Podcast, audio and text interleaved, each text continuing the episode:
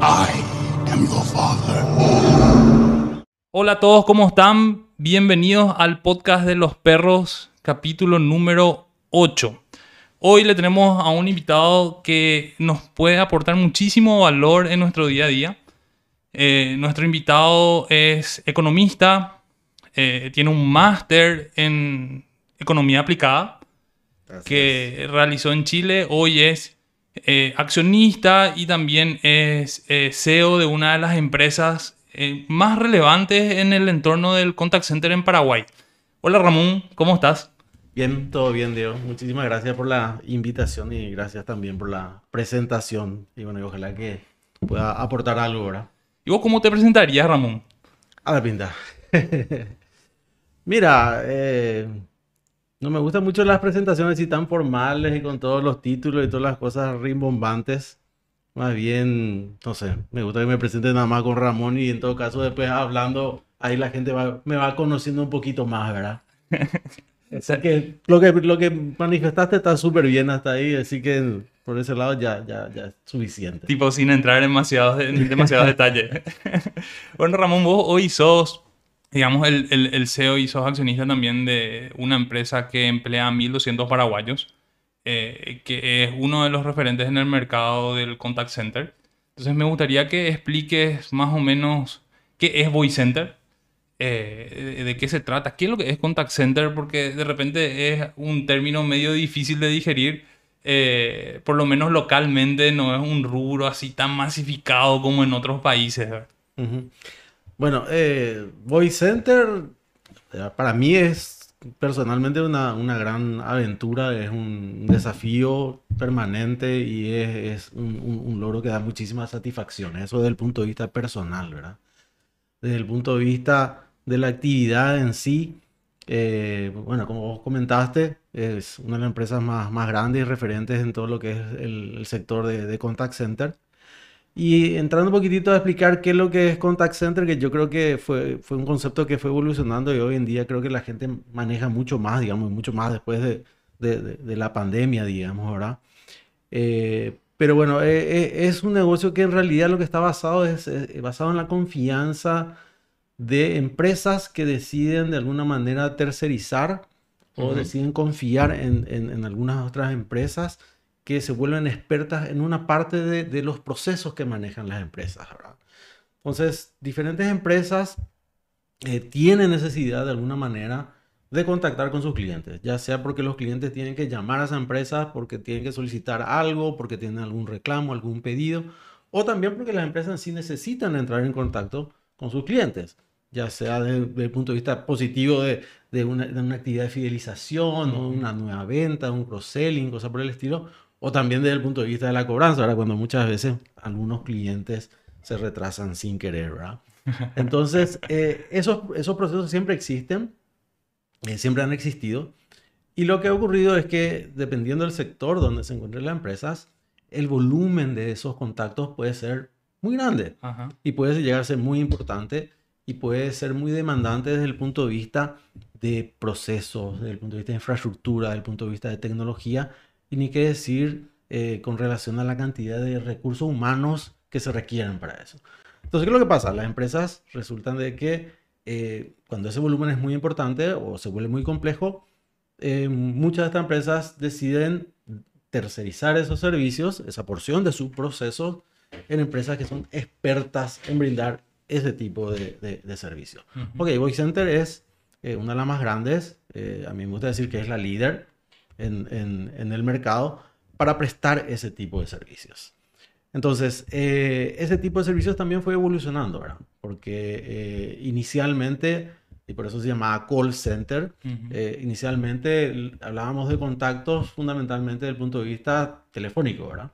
De, de, de llamadas pero bueno, eso fue evolucionando, se fueron incorporando nuevos canales de contacto, donde comenzamos con, con el tema del, del, email, además de lo que fue la voz, ¿verdad? Después entró el chat.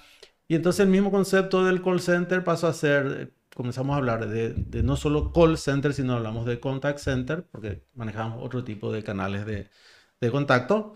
Y bueno, hoy ya eh, lo, que está ocurriendo es que la, la evolución ha llevado de que el porcentaje de contactos que se están gestionando eh, a nivel de lo que es voz, de lo que las llamadas tradicionales, han ido disminuyendo y cada vez tienen más relevancia los otros canales, donde sobre todo eh, estamos hablando de, fuera del email que ya comenté, estamos hablando del, del web chat, normalmente a través de, de, de las páginas web de las, de las diferentes empresas. Eh, también estamos hablando de todo lo que es la parte de redes sociales, ¿verdad? Donde ahí entra todo, ¿verdad? Facebook, Instagram, Twitter, inclusive LinkedIn y, otro, y otros canales, ¿verdad? Entonces, eh, hoy por hoy, lo que estamos hablando es de eh, gestionar los contactos, ya sea por los diferentes motivos, ya sean entrantes o sea salientes, y por diferentes canales. Ahora, realmente el negocio ha evolucionado también en el sentido de que eh, muchas de estas empresas, como, como es nuestro caso, no solamente ya gestionamos contactos, sino como nos volvimos especialistas en brindar en, eh, servicios a diferentes empresas clientes, eh, fuera de lo de contacto también comenzamos a sumar otro tipo de servicios. Entonces nosotros hoy por hoy brindamos servicios también de, de, back office, brindamos servicios de, de logística, brindamos servicios de gestión de calidad. Entonces, eh, el, concepto realmente que, se está manejando ya hace unos años, en inglés algo que se llama, que las siglas son BPO, que es Business Process Outsourcing, o sea, lo que significa es tercerización de procesos, ¿verdad? Eh, tercerización de servicios de diferentes procesos de negocios, ¿verdad? Entonces, eh, hoy por hoy, digamos, a nivel más regional e internacional, lo que hablamos ya son de BPO, ya no solamente de, de, contact center. Y de vuelta, la base es lo que, lo que dije inicialmente. O sea, la base es que empresas eh, confían en, empresas como la nuestra para tercerizar alguna parte de sus procesos de negocios. Entonces es un desafío muy grande porque estamos hablando que esas empresas confían en su principal activo, claro. que son sus clientes. O sea, imagínate el, el, que nosotros seamos los que estemos eh, contactando permanentemente y realizando procesos muy críticos dentro del negocio de nuestras empresas clientes eso implica una confianza muy grande y de nuestro lado un nivel de responsabilidad muy grande. ¿verdad? Eh, sí, Ramón, ¿y por qué una empresa decidiría tercerizar alguna parte de su negocio y no hacerlo ellos?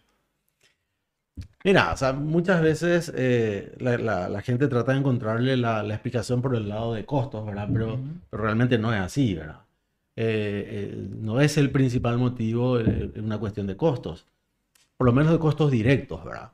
Eh, quizás sí, una hace una evaluación mucho más integral, puede decir que finalmente es una cuestión de costos, porque ¿qué es lo que ocurre, verdad? El, hacer bien este tipo de, servicios es un esfuerzo muy grande. O sea, es un esfuerzo muy grande que, que implica infraestructura desde el punto de vista de, de, de edilicios, de servicios para los colaboradores, etc. un esfuerzo muy grande desde el punto de vista de procesos, porque Estamos hablando que la, gente que realiza este tipo de trabajo tiene un perfil específico, entonces hay que tener muy bien definidos esos perfiles, hay que tener un equipo muy bueno que los procesos de selección y reclutamiento de, los recursos van a trabajar en este tipo de servicios. Implica procesos de capacitación muy fuertes, o sea, finalmente estamos hablando que casi te convertís en, en una empresa reclutadora y formadora de, de gente, y son todos procesos que están inclusive antes de comenzar a brindar el servicio. Y a partir de ahí estamos hablando de supervisión de, los servicios, estamos hablando de control de, calidad, eh, gestión de, métricas, gestión de, análisis y, inteligencia con relación a todo lo que es la parte de datos. O sea, y también apoyando todo esto eh, tecnología, ¿verdad? O sea, se requiere mucha tecnología que obviamente implica eh, también una fuerte inversión. Entonces, ¿qué es lo que ocurre? O sea, para que una empresa que, quiera hacer bien las cosas, obviamente, tenga que armar y estructurar todo esto, es un esfuerzo muy grande. Es un esfuerzo muy grande y de vuelta, no solamente de dinero, sino un esfuerzo muy grande desde el punto de vista de foco, ¿verdad? Entonces, si, si yo me tengo que enfocar en hacer muy bien todo esto que estuve comentando, y me quita mucho tiempo y me, me, me quita mucho enfoque con relación a lo que es mi negocio principal. Claro, como una distracción, ¿verdad? Claro, si yo tengo, si mi, si mi negocio principal, yo, yo, tengo que tener mi cabeza en, en mis estrategias comerciales, en desarrollo de productos, en mis planes de marketing, en mis planes de distribución, etcétera, pero me tengo que estar preocupando de que se haga bien el reclutamiento de mis personas que van a estar atendiendo a mis clientes, que, que yo tenga armado un equipo de calidad internamente, que tenga armado un equipo que, que me administre que, y, me, y me analice métricas, etc. Y es complejo, o sea, obviamente me va a quitar de foco.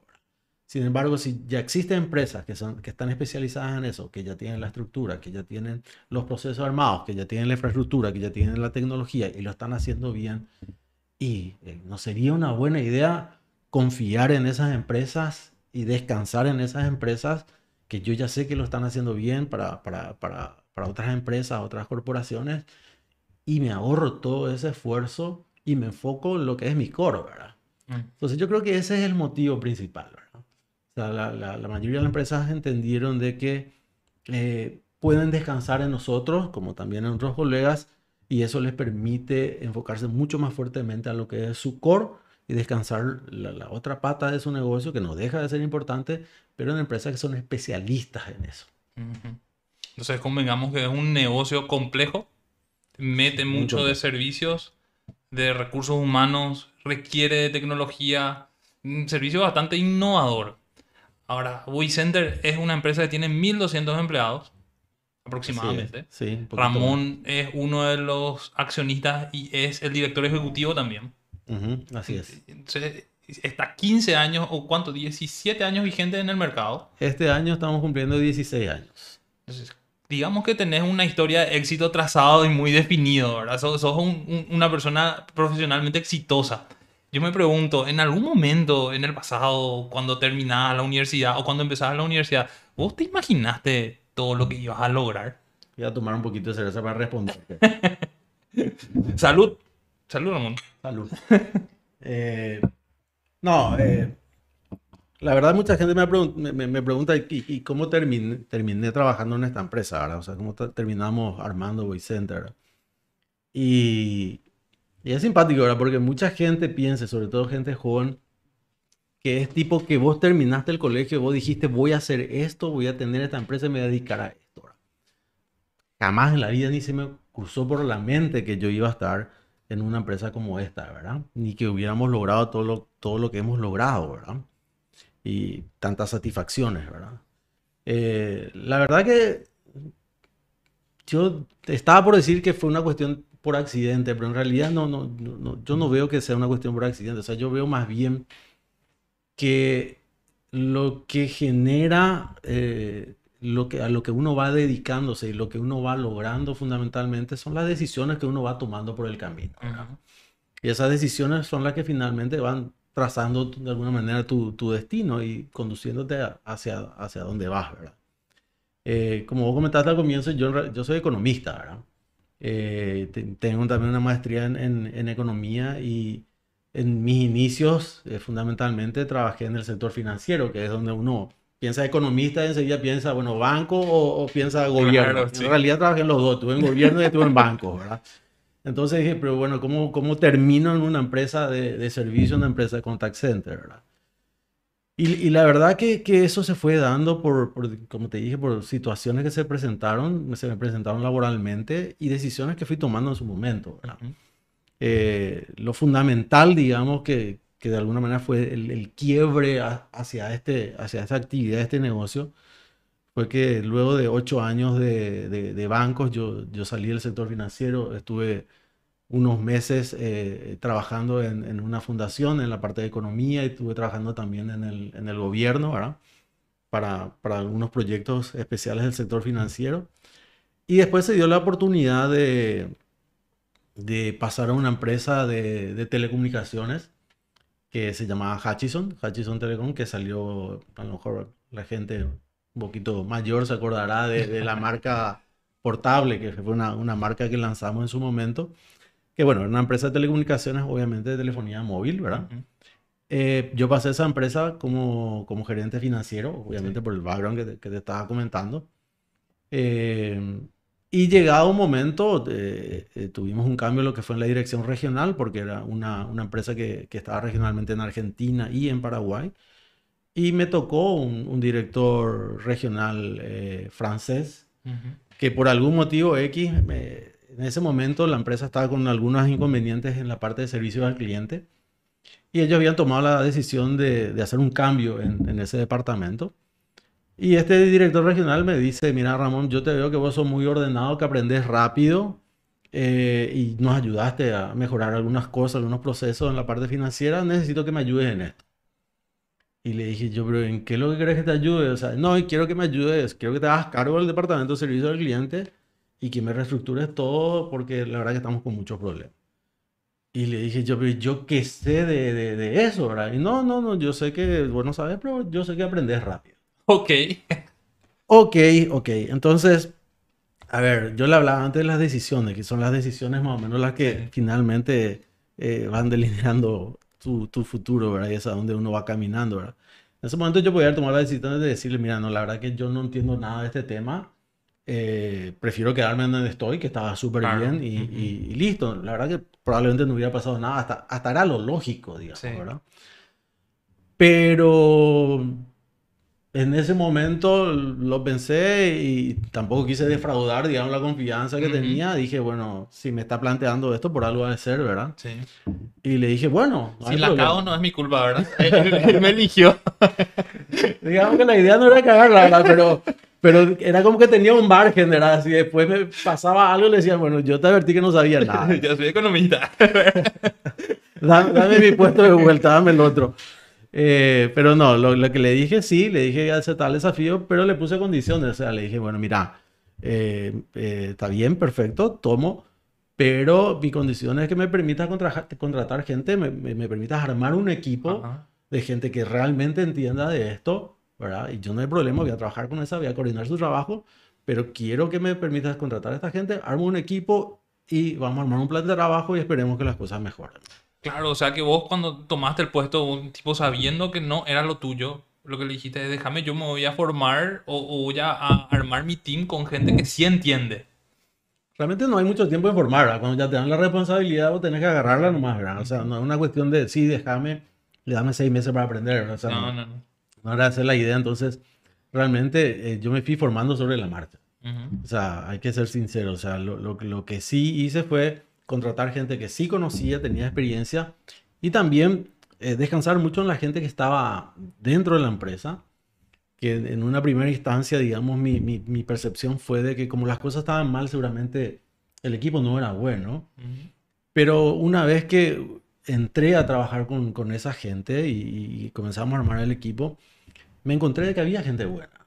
O sea, y ese ya fue un primer aprendizaje súper importante. O sea, uno no, no, no, no tiene que, que crearse prejuicios, porque muchas veces en los equipos de trabajo no es el problema que, que los recursos en sí, digamos, de alguna manera no son los adecuados, sino que muchas veces el liderazgo, la coyuntura o las herramientas que le das para hacer su trabajo no son las adecuadas. Entonces, Claro. si obviamente vos no, no, no le das todo eso, no puedes pensar que ellos van a generar los resultados que estás queriendo o que la empresa necesita.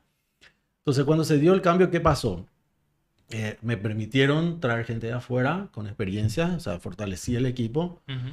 Me dieron el respaldarazo en el sentido que me permitieron cambiar procedimientos. Y por otro lado, la empresa decidió invertir.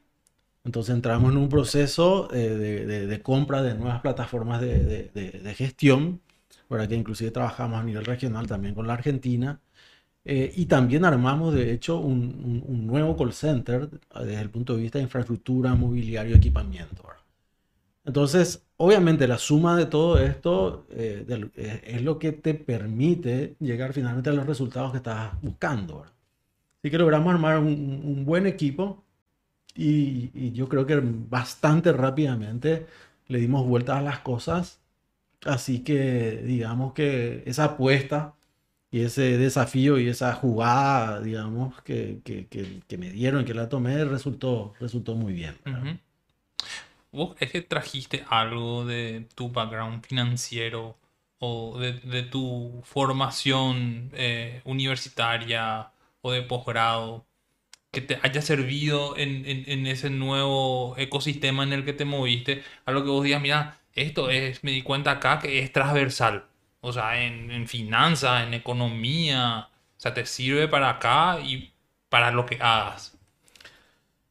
Sí, eh, a ver, puede so- sonar de repente como muy, muy de speech nada más, ¿verdad? Pero por lo menos a mí, a mí siempre me ha servido el, el, el hecho de, de nunca des- descartar las, los conocimientos, las teorías o los criterios. O sea, eh, todo lo que uno va aprendiendo y todo lo que uno va viviendo, finalmente uno tiene que capitalizarlo y sirve, esa experiencia, ese conocimiento, esos criterios sirven para, para la vida en diferentes circunstancias y en diferentes actividades, ¿verdad?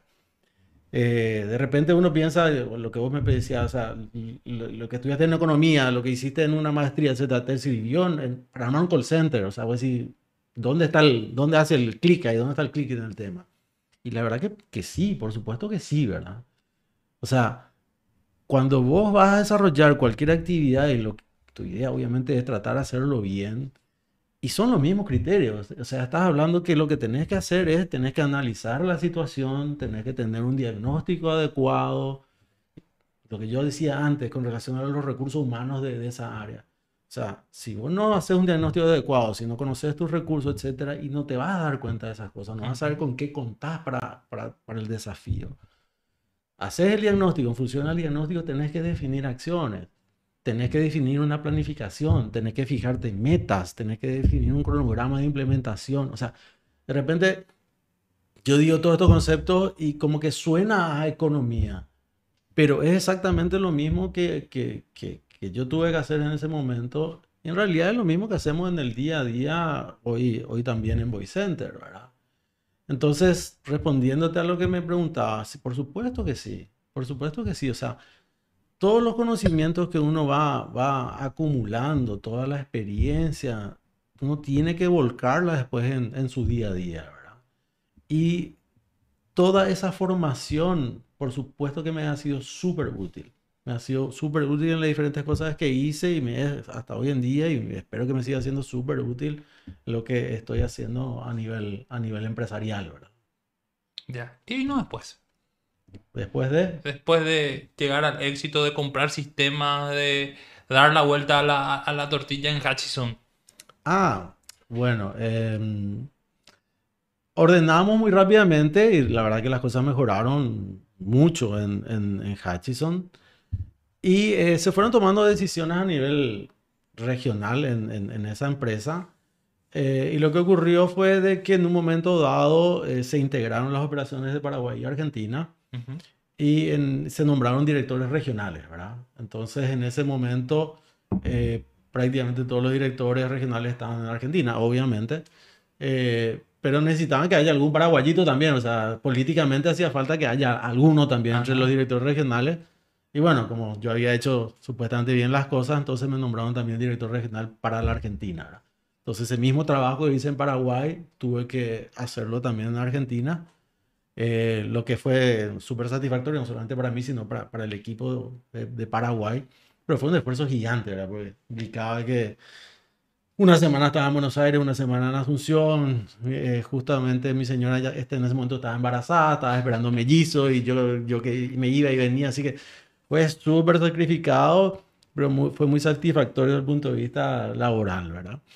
Eh, eso resultó bien también. Finalmente se, contratamos lo mismo que hice cuando estuve en Paraguay. Armé un equipo, busqué una, una, profesional buena en, en- en Argentina, contratamos, dejamos el equipo bien estructurado y a partir de ahí mi nivel de responsabilidad fue disminuyendo porque ya el equipo local, local siguió trabajando. ¿verdad? Después lo que ocurrió fue que eh, por cuestiones comerciales eh, y cuestiones de estrategia de, de las empresas, Hutchison tomó la decisión de, se dio una oportunidad, tomó la decisión de salir de la, de la región y vendió la operación a, a América Móvil, ¿verdad? Ok. América Móvil que en ese entonces en, en Argentina y entró a Paraguay con la marca CTI Sí. y que posteriormente cambió a la marca Claro, ¿verdad? Ajá. Eh, en ese proceso de transición lo que ocurrió es que eh, varios los que estábamos en el equipo de Hutchison eh, negociamos, digamos, con, con América Móvil nuestra salida, porque ellos venían con otras estructuras, con otras políticas, etc. Y en ese entonces también lo que, lo que ocurrió es que eh, teníamos la noción, o sea, sabíamos que la, la- la política de, de América Móvil era tercerizar los servicios de call center. Sí. Entonces, como parte de esa conversación de salida, lo que, lo que hicimos fue con otro director que, que también estaba en, eh, en Hutchison, que también iba, iba a estar saliendo después de un periodo, eh, fue, nos sentamos y dijimos, che, mira, tenemos esta oportunidad, eh, si ellos van a tercerizar el servicio, nosotros estamos saliendo, ¿por qué de repente no, no, no animamos y le ofrecemos nosotros armar una empresa y ofrecer el servicio call center? Eh, el otro amigo, el otro director me dice, bueno, todo muy bien, pero yo no entiendo nada de eso, vos te vas a encargar de eso. Y le dije, bueno, sí, esa, otra decisión es loca que uno toma. Ahora dice, bueno, dale, genial, yo, yo, yo me encargo, ¿verdad? Y así hablamos con la gente de American Mobile y nos dijeron, bueno, no hay problema, va, cierto, vamos a tercerizar, vamos a hacer un llamado y le vamos a dar la oportunidad de participar. No es que nos aseguraron, sí, te vamos a dar servicio, me, me difícil. O sea, No, no, no. no, teníamos nada, ¿verdad? No teníamos una oficina, no teníamos una empresa, no teníamos nada. Pero sí nos dieron la oportunidad de participar en el, en el proceso, ¿verdad? Ujú. Y eh, bueno, y así fue que con este otro socio dijimos, bueno, está todo muy bien, tenemos la oportunidad, Sí, que la verdad es una de las cosas más importantes, sí. que te den la oportunidad. Y dijimos, pero ¿cómo encaramos esto? Entonces, obviamente no podíamos hacerlo solos. Y ahí nos pusimos en contacto con, con, con otras dos personas que, que, fueron, que vienen de una empresa de tecnología con la que ya habíamos trabajado en la época de Hutchison, cuando armamos el call center para, para Hutchison. Eh, le planteamos el proyecto, le planteamos la idea y también tomaron la decisión de, de embarcarse. Entonces dijimos, bueno, a ver, si sale esto, eh, está bien, yo me encargo de, de- de gestionarlo, ese es mi compromiso. Eh, estos dos socios nuevos se tenían que encargar de poner la tecnología y faltaba solo un pequeño detalle. O sea, Plata. Faltaba alguien que ponga la plata. Porque, porque no era solamente eh, el Claro. conocimiento de la tecnología, eh, para que eso funcione necesitábamos plata. Sí. Y ahí sumamos a, a dos amigos más, a dos accionistas más, y bueno, en- entre seis tomamos la decisión de, de, de presentarnos, digamos, presentarnos eh, con el compromiso de armar una empresa si éramos adjudicados. Sí. Y así nos presentamos, nos presentamos al concurso, eh, presentamos nuestra propuesta y América Móvil confió en nosotros y nos adjudicó el, el servicio. Y ahí empezó todo. Em- Y ahí, ahí empezó todo lo que es la aventura y el gran desafío de, de Voice Center, ¿verdad? Que, que, que fue muy especial, ¿verdad? Porque imagínate que te adjudiquen un servicio y estamos hablando de un servicio grande. O sea, eh, eh, América Móvil en ese momento era muy chica, digamos, en Paraguay, pero era un monstruo a nivel, Ujú. a nivel de, de América, ¿verdad? Ni qué decir hoy en día. Eh, entonces, obviamente era una decisión, eh, eh, o sea, era una- un, un desafío gigante, ¿verdad? Y, y no, confiaron en nosotros y nosotros no teníamos oficina, no teníamos empleados, no teníamos absolutamente nada, ¿verdad? Teníamos la mejor de las intenciones, pero no teníamos nada. Entonces fue realmente armar de cero, Sí. armar de cero, de vuelta, y esto a lo mejor es repetitivo, que es lo que hicimos, y lo primero que hicimos es trabajamos en un plan y armamos un equipo. O sea, lo primero que hicimos fue jun- juntarnos con otras personas, reclutar gente que sea buena, sobre todo desde el punto de vista de, de los procesos de reclutamiento, porque de entrada lo que teníamos que hacer era armar un equipo de 120 personas para arrancar el servicio, para, claro, en un periodo de no más de 60 días. Y entonces eh, armamos un equipo muy rápidamente y a la par hicimos la parte legal, o sea, a la par comenzamos recién el proceso de generación de la nueva sociedad bajo la, bajo la cual se tenía que desarrollar el negocio, ¿verdad? Vos, vos sabés que traigo un poco lo que vos decías hace rato, ¿verdad? Que cuando empezamos era una mezcla de fortuna, coyuntura, buenas decisiones, eh, la formación y eh, esa decisión loca que tomaste, ¿verdad? ¿Qué, qué te pasó por la cabeza en, en- en ese momento? O sea, eh, porque es un riesgo eh, ir a tocar puertas y decir, mira, yo tengo esto, yo pongo mi nombre acá, te voy a traer un proyecto, confíame tu plata, eh, no te voy a defraudar. ¿Qué, qué- qué te pasó por la cabeza? Mira, eh, la, verdad, la verdad es que hay que jugarse. Hay que jugarse. O sea, tampoco es la cuestión es jugarse sin ningún fundamento, porque eso es suicidio, ¿verdad? Si uno se siente bien preparado, si uno confía, digamos, en su capacidad de, trabajo, y sabe que puede armar un buen equipo, porque solo uno no hace nada. pero si sabe que puede armar un buen equipo, y en este caso comenzando desde poder eh, armar un buen equipo a nivel de los, de los accionistas en la empresa, porque finalmente estas seis personas que armamos desde cero, eh, confiamos entre nosotros sin que exista absolutamente nada en concreto, digamos. Entonces eso ya es un paso gigante, ¿verdad? Entonces, eh, si uno tiene esa confianza y si uno tiene ese respaldo, y después ya es jugarse, ¿verdad? O sea, yo creo que, que en, mi vida me jugué muchas veces, ¿verdad? Eh, una de las cosas que no te, no, no, no te comenté, pero fue, te había comentado de que estuve en el sector público, pero eh, yo estuve mucho tiempo, ocho años en el Banco de Fomento y a la, estando en el Banco de Fomento fue que viajé a Chile, hice una maestría y a mi vuelta de, del Banco Fomento eh, estuve un tiempo trabajando ahí, donde yo era el, el, el, nivel más bajo de analista, digamos, en lo que es la estructura de las categorías del sector público. En ese momento se dio la oportunidad de, de pasar al sector privado, me llamaron del Citibank y yo fui al Citibank pero a los seis meses eh, hubo un cambio en el Banco de Fomento, eh, nombraron un nuevo presidente. El nuevo presidente que fue el Banco de Fomento era una persona que había también hecho sus estudios en, Chile, entonces me conocía y me dice, mira Ramón, eh, vengo acá al banco, no tengo nadie conocido, nadie realmente de confianza, confío en vos, vení a ayudarme, ¿verdad? Y le dije, no, pero mira, yo estuve ocho años en el banco, ahora salí, ya no estoy sector público, ya estoy en sector privado, estoy trabajando en el Citibank, que era un buen, buen banco, digamos, ¿verdad? Y, y me dice, no, pero vení, ayúdame. Y dice, bueno, ¿y qué querés que yo te ayude, verdad? Y me dice, no, quiero que vengas como director del área de crédito. ¿Y, ¿Y, vos antes qué hacías? Era analista de crédito. O sea, era, si uno piensa en el organigrama, el director está allá, ¿verdad? Eh, y yo estaba en el subsuelo más. En el, subsuelo más, de la cadena alimentaria, ¿verdad? Totalmente, ¿verdad? Y, y, y, de vuelta, yo tenía 27 años. Eh, estamos hablando hace bastante tiempo atrás. Hoy, a los 27 años, uno ya quiere ser gerente, ¿verdad? No, yo tenía 27 años y era nada, era analista, digamos, ¿verdad?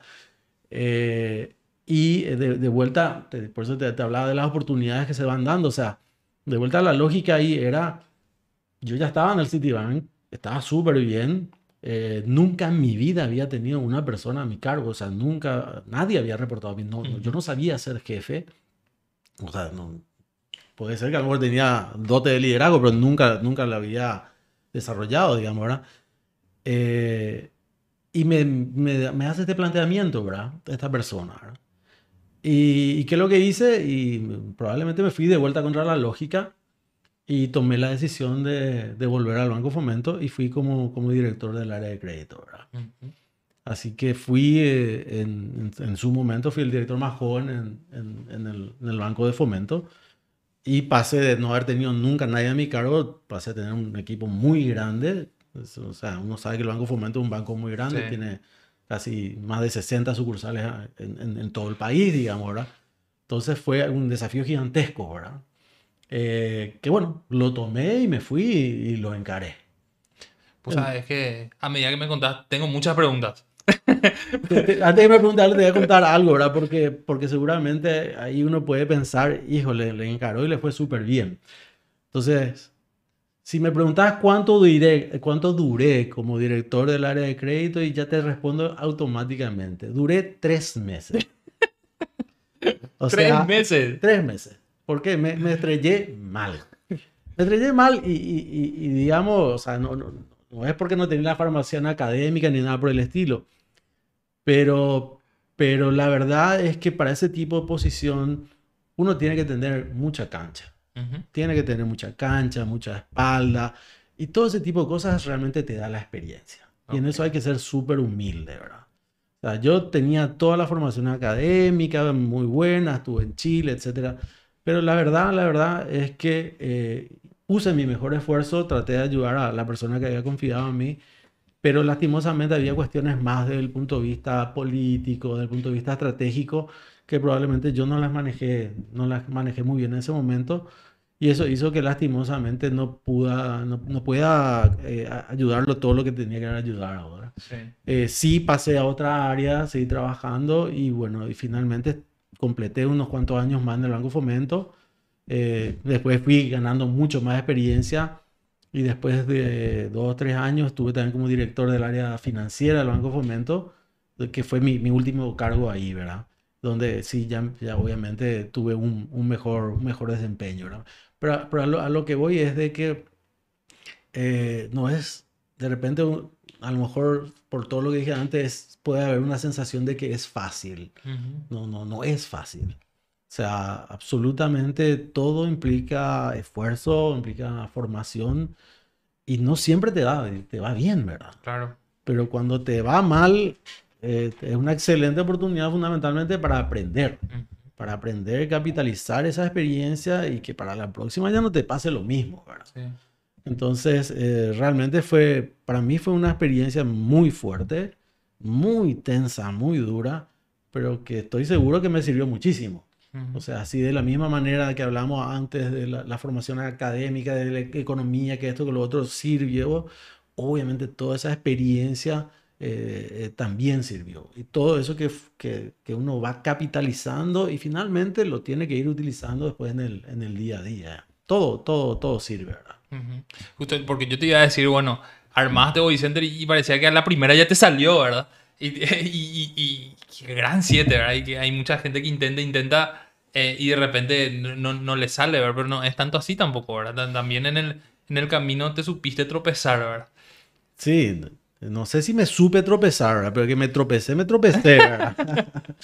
o sea, sí, en, en Boy Center mismo, eh, creo que hicimos un, un, trabajo inicial muy bueno. Uh -huh. O sea, ar armamos lo que nos solicitaron muy rápidamente. Pero si uno pone, si me preguntas lo que era Boy Center en ese momento a lo que es hoy en día, y la diferencia es abismal.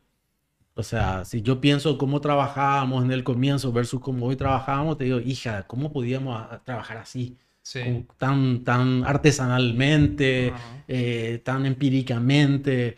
O sea, pero, pero de vuelta, o sea, eh, es el tiempo el que te va generando ese aprendizaje y esa evolución positiva vos la vas teniendo con el tiempo. Yo creo que el punto principal es, yo creo que una de las cosas que, que desde un comienzo nosotros definimos y, y, creo que es lo que marca la diferencia muchas veces, es la decisión de que uno siempre tiene que tratar de hacer las cosas bien y tiene que buscar siempre mejorar.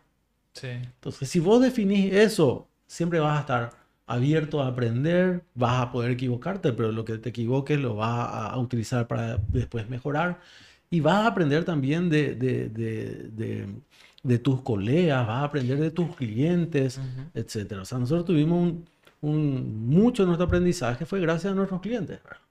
O sea, hay que ser, hay que ser sincero, ¿verdad? Entonces, eh, todo eso fue de alguna manera, fue lo que nos fue llevando a lo que hoy en día hemos logrado y lo que hoy en día somos, ¿verdad?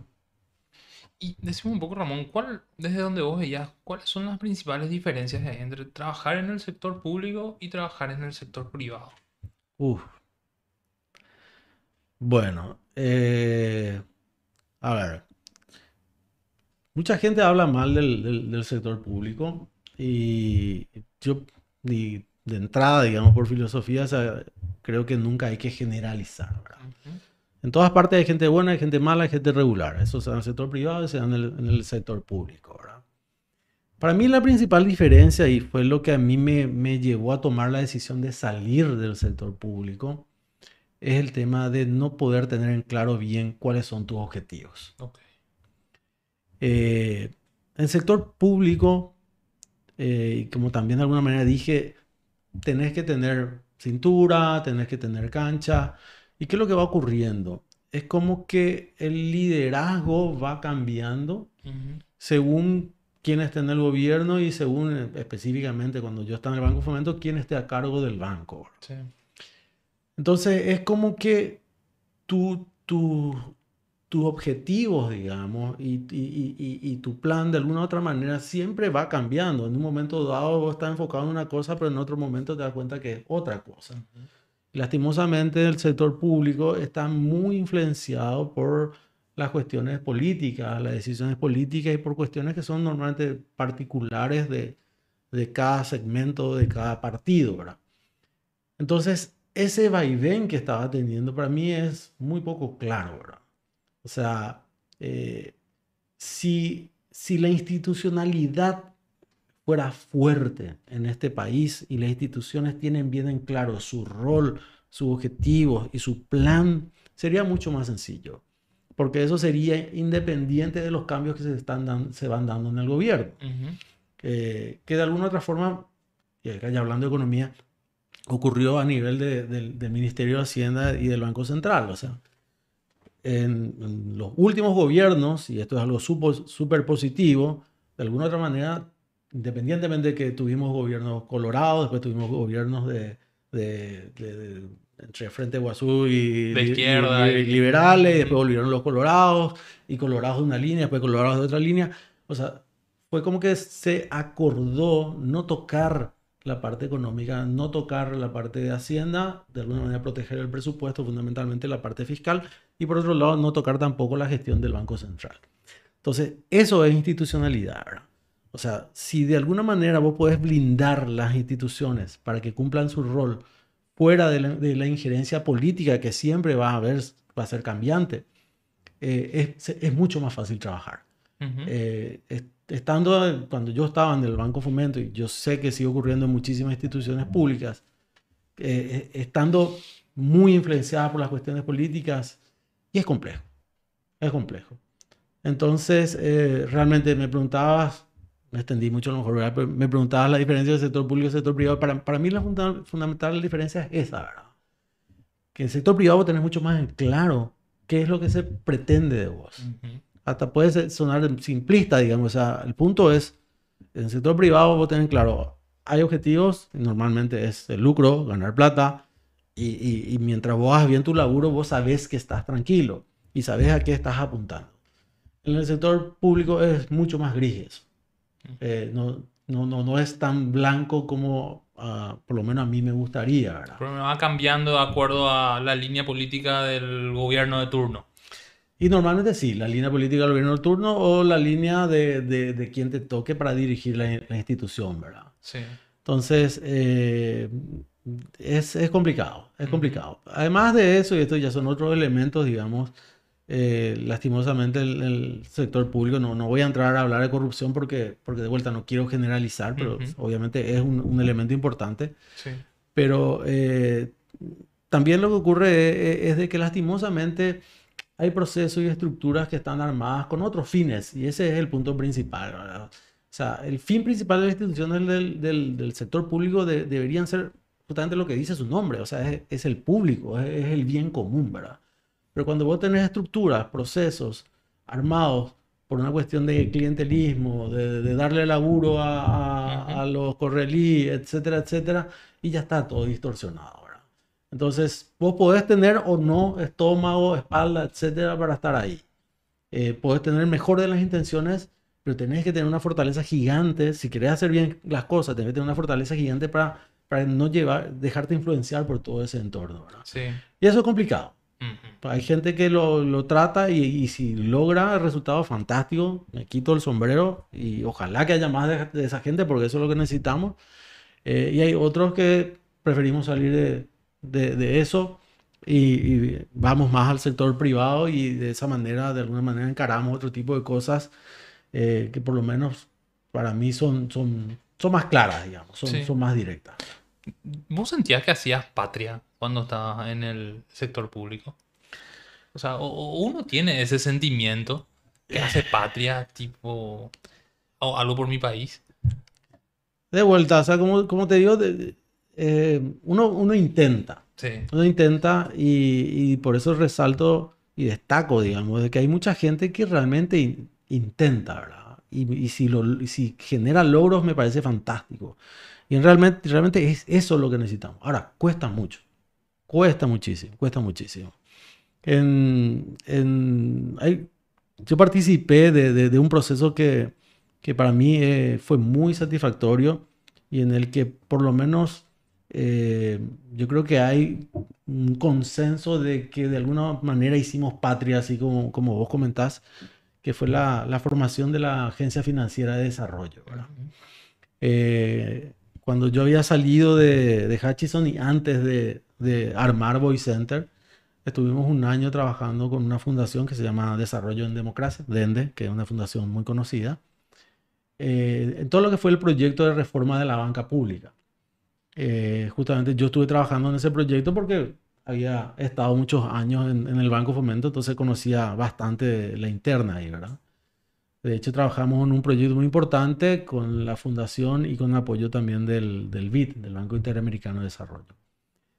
Eh, como resultado de todo esto, lo que se logró fue la aprobación de, de, una ley, digamos, que eh, inicialmente empujaba la reforma de, la banca pública en general y en, en, dos aspectos. En una banca, la banca de primer piso, que era el Banco de Fomento, Crédito Agrícola y otros, y la creación de una banca de segundo piso, que es lo que se requería en ese entonces, digamos, para fomentar fundamentalmente lo que era el financiamiento de largo plazo, que era algo que casi no existía en el mercado financiero. Finalmente, por una cuestión eh, de estrategia política, lo que hicimos fue separar eso y dejamos de un lado lo que fue la reforma del Banco Fomento porque sabíamos que eso iba a trabar todo el proyecto. O sea, si nosotros no em, nos poníamos, iba a decir emperramos, pero no, no hay que usar esa palabra. Pero No, hay que usar la palabra que vos quieras. Sí, Meterle nomás. Si éramos muy tercos, digamos, en tratar de hacer eso, probablemente no iba a pasar nada. Entonces lo que hicimos fue separar las cosas.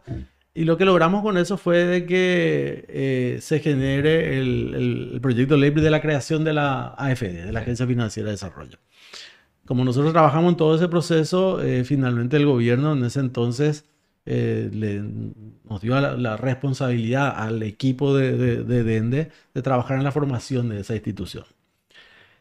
Eso es, ese es el sueño del pibe en el sector público. ¿Por qué? Porque estamos hablando de crear una institución de cero, sin vicios, sin males, sin un equipo ya de alguna manera influenciado o algo por el estilo, y con carta blanca. Y eso sí hay que agradecer y destacar en, ese momento el gobierno nos dio esa oportunidad. O sea, de hecho también nosotros dijimos, bueno, tomamos el desafío, pero dejarnos trabajar. Entonces, eh, de vuelta, se armó un muy buen equipo, se armaron procesos y arrancó la Agencia Financiera de Desarrollo. Y bueno, yo creo que hoy en día la gran mayoría de la gente sabe lo que representó eso a nivel país.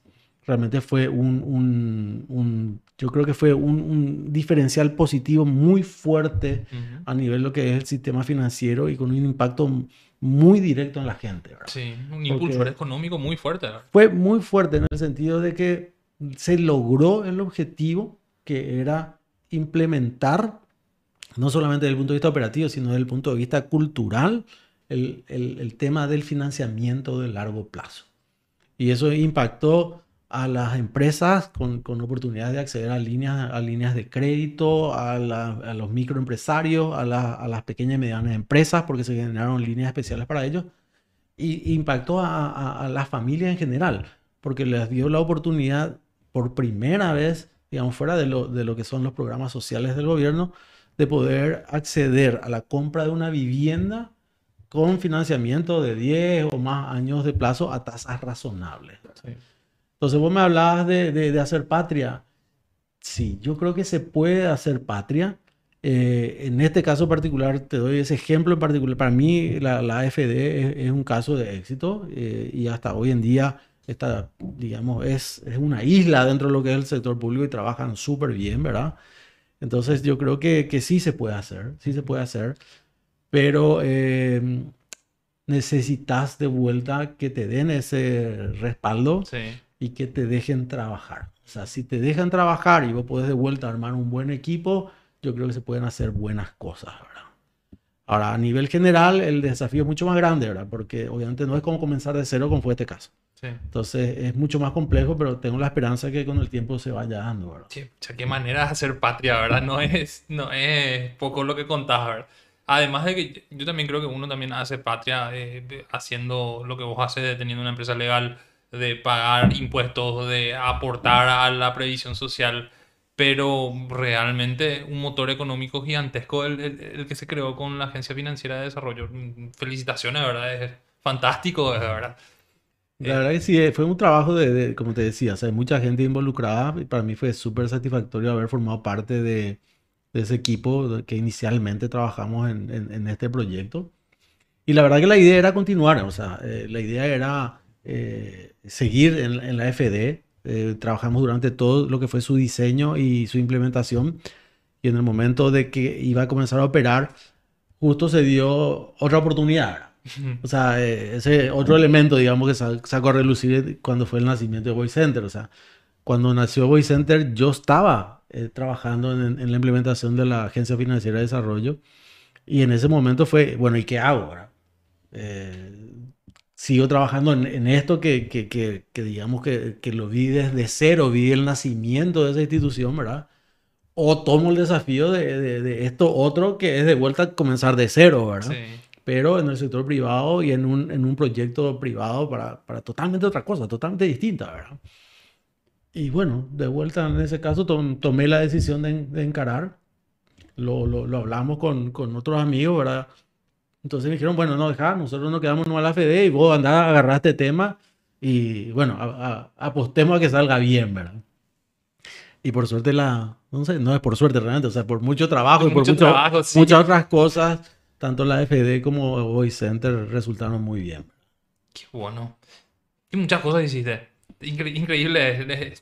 Es un breve resumen, pero de cosas que muchísimo impacto, ¿verdad? Entonces yo me pregunto, ¿qué, qué vos te proyectás de ahora en más? O sea, ¿qué, qué hay eh, desde el lugar donde vos estás, habiendo conseguido todo lo que ya conseguiste? Eh, ¿Hay algo más que te proyectes? Mira, yo creo que siempre hay que fijarse metas y hay que proyectarse. O sea, yo creo que lo, lo peor puede ser, de alguna manera, estancarse en algo. O sea, como, como dije antes, siempre hay que tratar de seguir mejorando, ¿verdad? Eh, hoy por hoy yo estoy muy enfocado en lo que, lo que es obviamente Voice Center. Eh, entonces, eh, para mí, digamos, en qué, qué me proyecto y, para mí mi proyección es que esta empresa pueda seguir creciendo, pueda seguir siendo líder, pueda seguir teniendo un equipo profesional de gente, pueda seguir siempre teniendo la ambición de hacer mejor las cosas, de crear cosas nuevas, de no quedarse, de innovar. Eh, hoy todo el mundo habla de innovación. No son muchos los que realmente trabajan en, innovación, pero en, todos los sectores y, sobre todo en el nuestro, donde tenemos un componente tecnológico muy fuerte, cuando estamos teniendo cambios en el comportamiento de los usuarios y los consumidores, obviamente es un desafío muy grande eh, y hay que entender de que permanentemente hay que seguir innovando. ¿verdad?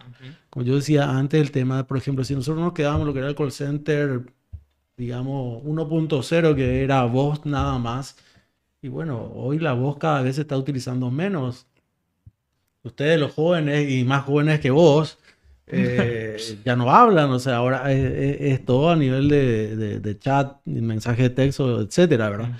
Entonces, eh, hay que comprender esos cambios en el comportamiento y trabajar como, como para que digamos, sobre todo nuestro servicio y nuestra empresa se vaya ajustando a esos cambios y a los nuevos desafíos que se van a ir presentando en el futuro. Estamos hablando de automatización, estamos hablando del uso de, robots, estamos hablando de inteligencia artificial.